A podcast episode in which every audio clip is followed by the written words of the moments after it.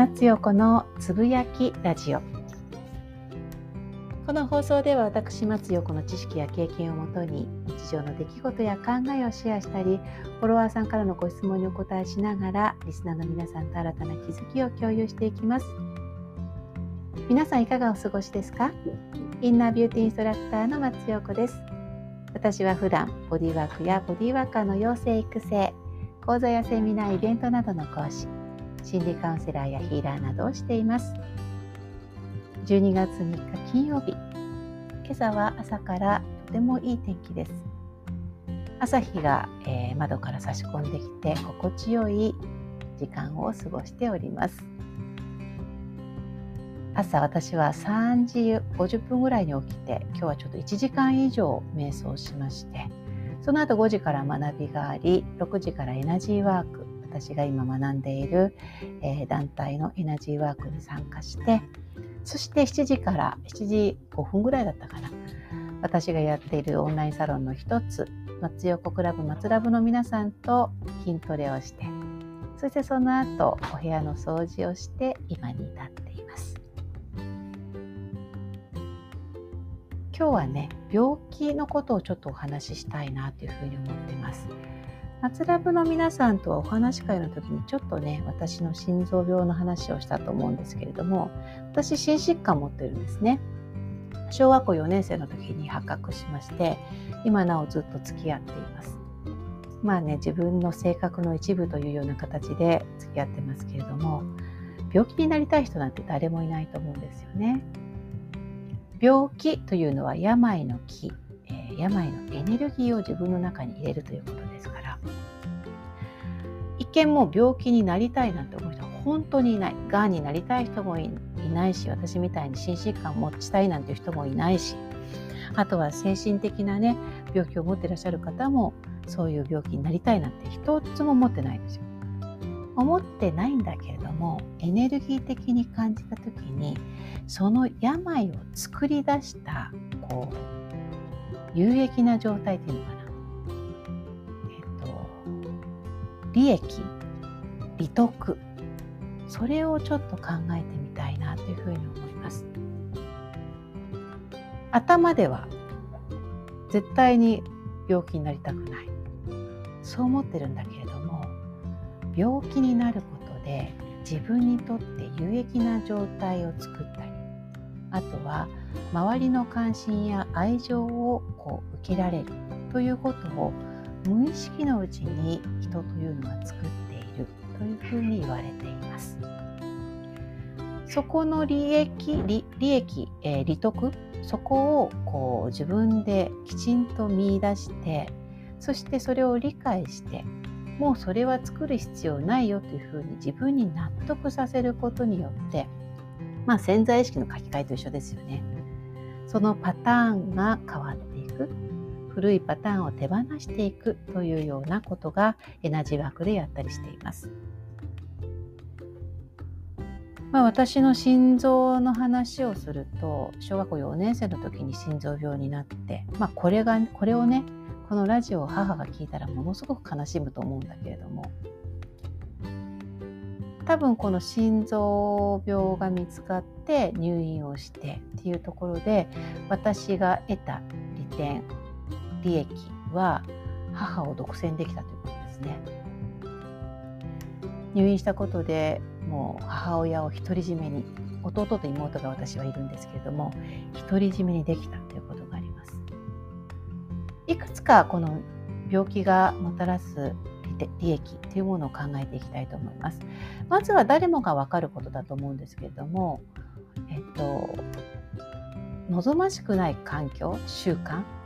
それを病気が教えてくれる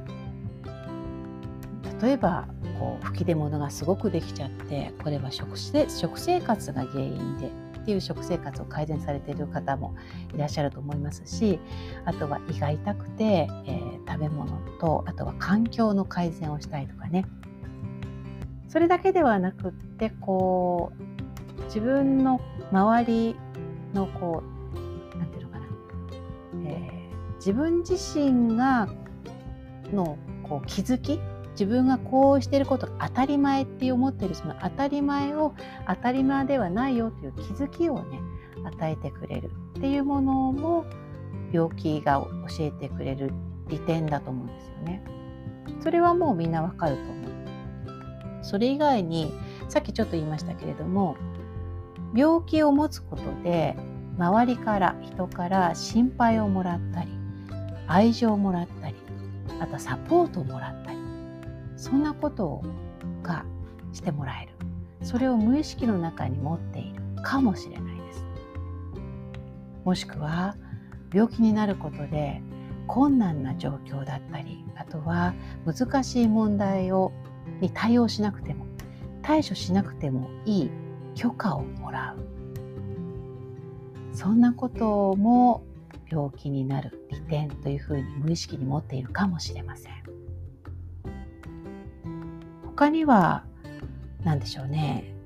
えー、自分に対してだったりとかあとは他の方から周りからね高い期待に応えるその周りからこう向けられている期待そういう期待に応える必要がない応えなくてもいいというふうに病気が病気になることでそれをもたらすとかね。だから子供もそうですよね例えばママに勉強しなさい勉強することによってこういう大学に行けますよとか勉強するからこうやって、えーと、こういう会社に行きますよなんていうことをあまりにも言われすぎてしまって無意識の中で病気になることでそれを、えーと、シャットアウトできるっていうようなこともあるかもしれないですね。他には何があるだろう、例えば、えー、その病気になることでうん新たなこう気づきを得ることができてその別の方向から見ることができて、えー、違う自分を見つ見つけることができるのかな。私も摂食障害をやったからこそその何て言うの摂食障害をで今悩んでる方々の気持ちが分かるというか私それやってなければあの学びテキストで学んだりとか講座で学んで摂食障害とはという学びはしてますけれども実際ならないと本当のその人の心情ってのは分かんなかったりするのでそこは私はま4年間苦しみましたがそれがあって今の仕事の一つができてるんじゃないかなというふうに思ったりもしています。そうやってね